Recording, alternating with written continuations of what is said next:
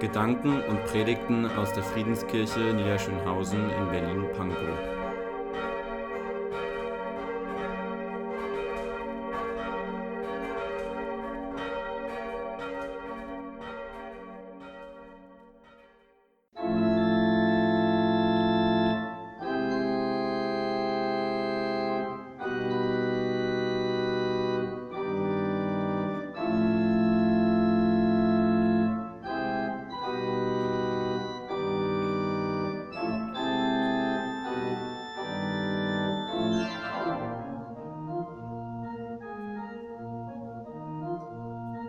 Tatort Bibel.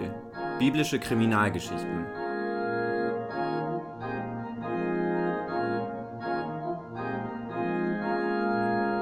Kriminalgeschichten aus der Bibel. Bekannten und unbekannten Fällen wird nachgegangen.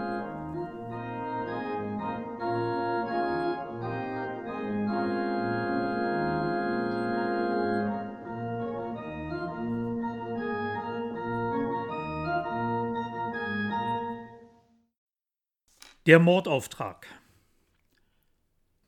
Ein lauter Schrei zerreißt die Stille der Nacht. Die großen Schmerzen sind der jungen Frau ins Gesicht geschrieben. Bis hin zu den nächsten Hütten ist ihr Schrei zu hören. Aber nichts passiert. Es scheint niemand sie zu hören. Schlafen alle noch? Oder sind sie schon zur Arbeit aufgebrochen? Im Schein der Öllampe packen zwei kräftige Hände zu.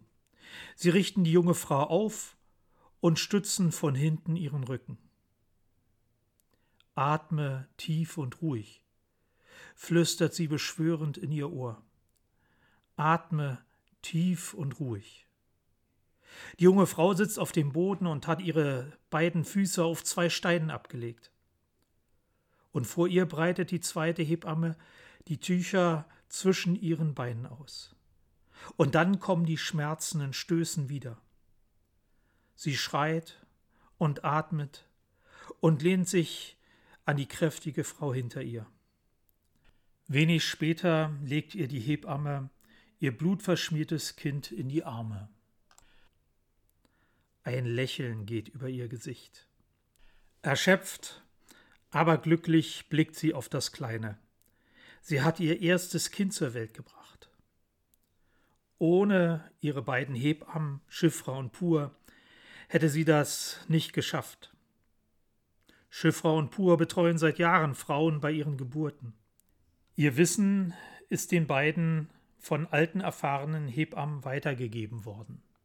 Auf diese tradierten Erfahrungen sind die Schwangeren angewiesen. Ohne sie würden sicher noch viel mehr Kinder bei der Geburt sterben. Dankbar und neugierig studiert die junge Mutter die Gesichtszüge ihres Kindes. Sind da nicht auch ihre Vorfahren zu erkennen? Sie erinnert sich an Sarah und Abraham, die Urmutter und den Urvater ihres Volkes. Ihnen war vor Generationen von Gott verheißen worden, dass sie zu einem großen Volk werden. Gott hatte damals Abraham versprochen, ich will dich segnen und du sollst ein Segen sein. Und nun ist sie und ihr Kind ein Teil dieser Geschichte, ein Teil des Segens.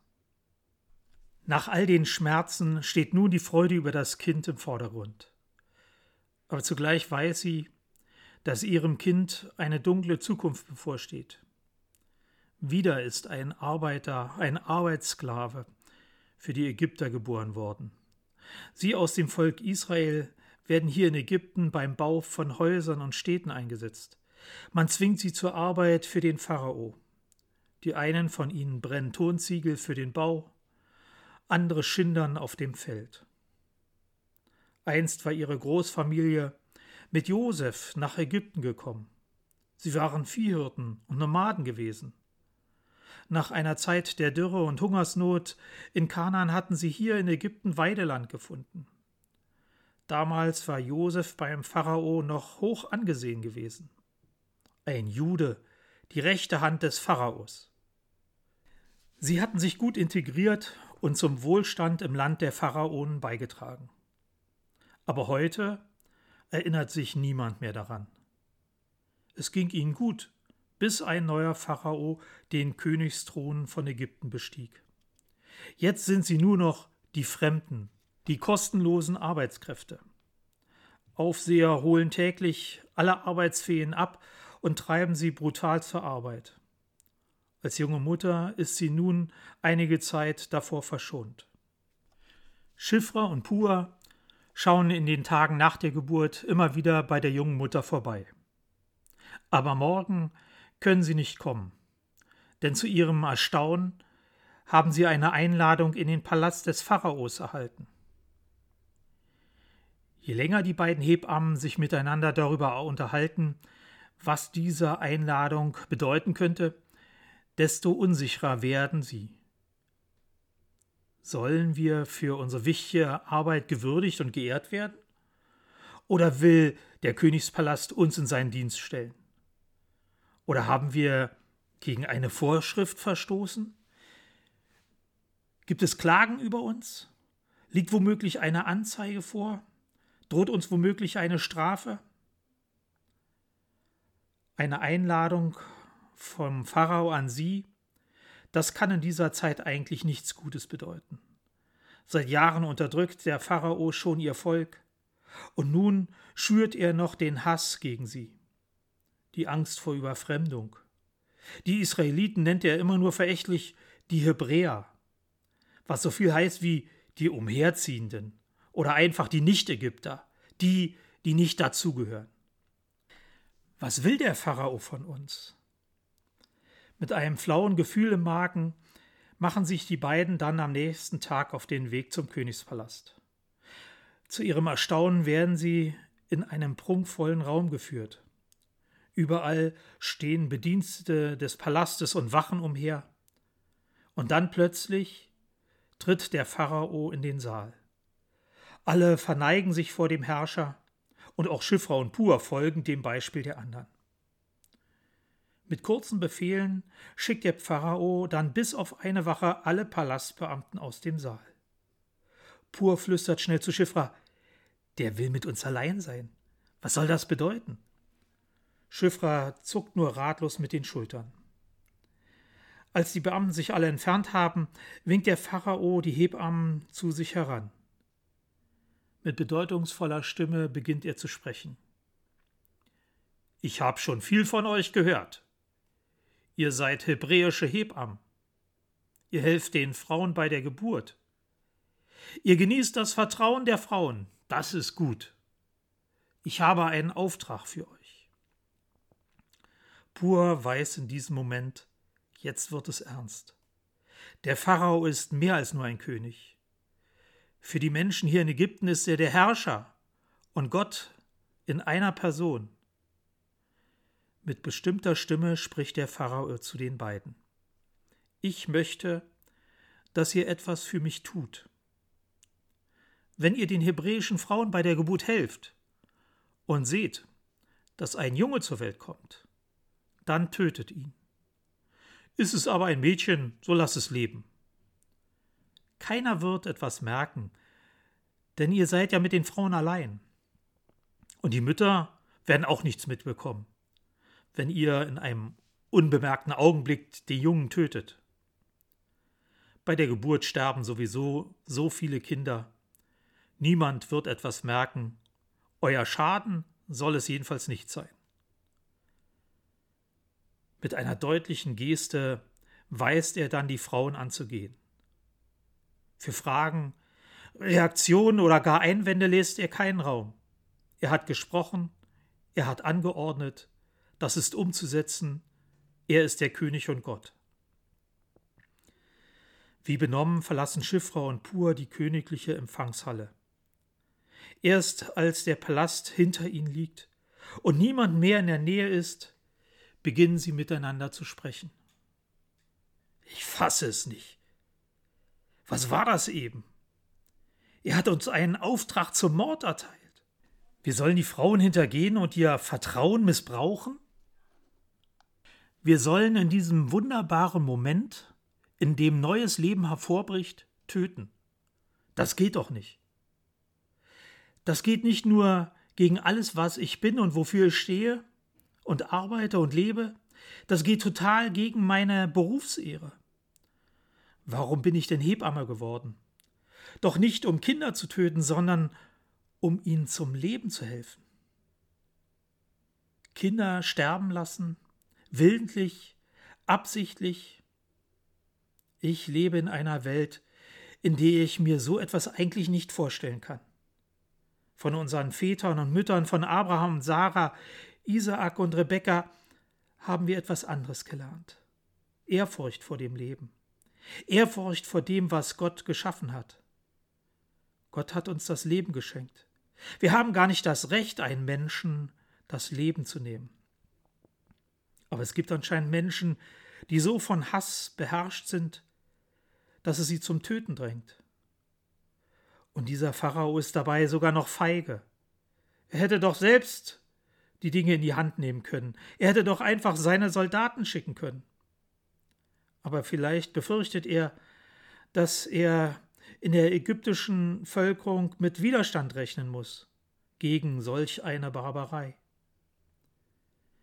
Was sollen wir jetzt nur tun? Wie sollen wir uns verhalten? Ich habe große Angst. Wenn wir nicht machen, was er von uns verlangt, dann wird er uns töten. Wir haben eigentlich keine Wahl. Doch, wir haben eine Wahl. Lass uns darüber schlafen. Wir werden einen Weg finden. Der Gott von Abraham und Sarah, Isaak und Rebekka hat uns bis hierher nach Ägypten begleitet und er wird uns auch jetzt einen Weg ebnen, den wir gehen können. Monatelang geschieht nichts. Die beiden Hebammen gehen ihrer Arbeit nach. Zahlreiche Familien rufen sie zu den Geburten. Aber dann steht eines Tages ein Bote des Pharaos bei den Hebammen vor der Tür. Er verkündet, der Pharao bestellt euch in den Königspalast ein. Sie ahnen, dass sie nun dem Pharao berichten sollen. Er wird nun von ihnen Rechenschaft fordern. Wie gefordert machen sie sich auf. Als die beiden Hebammen vor dem Königsthron stehen, kommt der Pharao direkt zur Sache. Anklagend spricht er Warum tut ihr das, dass ihr die Kinder leben lasst? Schiffra und Pur wissen, dass sie jetzt sehr überzeugend klingen müssen. Lange haben sie sich auf diese Situation vorbereitet. Mit ruhiger und klarer Stimme spricht die eine Die hebräischen Frauen sind nicht wie die ägyptischen denn sie sind kräftige Frauen. Ehe wir als Hebammen zu ihnen zur Geburt kommen, da haben sie schon geboren. Beide, Schiffra und Pua, weichen während dieser Worte dem Blick des Pharaos nicht aus. Ohne mit der Miene zu zucken, machen sie dem Pharao klar, dass sie ja gerne der Anweisung des Pharaos gefolgt werden, aber es fehlte ihnen an Gelegenheit, die Jungen umzubringen. Ohne eine Reaktion lässt der Pharao die Frauen wegtreten. Sein Mordplan hat nicht funktioniert. Vor dem Palast dann sehen Schiffra und Pur einander an und lächeln verschmitzt. Auf dem Heimweg fragen sie sich, ob der Pharao ihre List wirklich nicht durchschaut hat. Oder ist er einfach ahnungslos oder dumm oder hat keine Vorstellung von der Arbeit und den Tätigkeiten einer Hebamme. Jedenfalls behelligte der Pharao Schiffra und Pur nicht mehr. Bei den Müttern, den Schwangeren und den Familien genossen die beiden weiter ein großes Ansehen. Und so begleiteten sie noch zahlreiche Frauen bei ihren Geburten. Und so wurde die Kinderschar immer größer. Welch ein Segen. Hören Sie nun, wie die Bibel über diesen Mordauftrag berichtet. Im zweiten Buch Mose heißt es im ersten Kapitel in den Versen 15 bis 21. Und der König von Ägypten sprach zu den hebräischen Hebammen, von denen die eine Schiffra und die andere Pur hieß, wenn ihr den hebräischen Frauen helft und dass es ein Sohn ist, so tötet ihn. Ist's aber eine Tochter, so lasst sie leben. Aber die Hebammen fürchteten Gott und taten nicht, wie der König von Ägypten ihnen gesagt hatte, sondern ließen die Kinder leben. Da rief der König von Ägypten die Hebammen und sprach Warum tut ihr das, dass ihr die Kinder leben lasst? Die Hebammen antworteten dem Pharao Die hebräischen Frauen sind nicht wie die ägyptischen, denn sie sind kräftige Frauen. Ehe die Hebamme zu ihnen kommt, haben sie geboren. Darum tat Gott den Hebammen Gutes. Und das Volk mehrte sich und wurde sehr stark, und weil die Hebammen Gott fürchteten, segnete er ihre Häuser. Die Namen Schiffra und Pua bedeuten Schönheit und Glanz. Im Gegensatz dazu bekommen die beiden Frauen es mit dem Hässlichen und Dunklen zu tun. Aber sie bieten dem Hass und der Lebensverachtung die Stirn. Sie tun es nicht offen, das wäre zu gefährlich. Sie lügen und sie retten dadurch Menschenleben. Sie fürchten Gott, sie leben und handeln so, dass es Gott gefällt und den Menschen gut tut. Sie fürchten Gott. Nein, sie haben keine Angst vor Gott, sondern Ehrfurcht. Sie lieben Gott und vertrauen auf ihn. Ohne Angst, aber mit Respekt vor Gottes Weisungen und Geboten. Schiffra und pur, Schönheit und Glanz. Ihr Einsatz für das Leben spiegelt sich in ihren Namen wider. Ich lade Sie ein zum Gebet. Ach Gott, wie oft sind wir fassungslos über das, was Menschen anderen antun. Wehre dem Bösen. Und lass uns hinsehen und die Stimme der Klagen hören. Präge unser Urteilsvermögen mit deinem Geist. Schenke uns Mut zum Reden und Klarheit zum Handeln dein Rat, deine Weisheit, dein Segen begleite uns. Amen.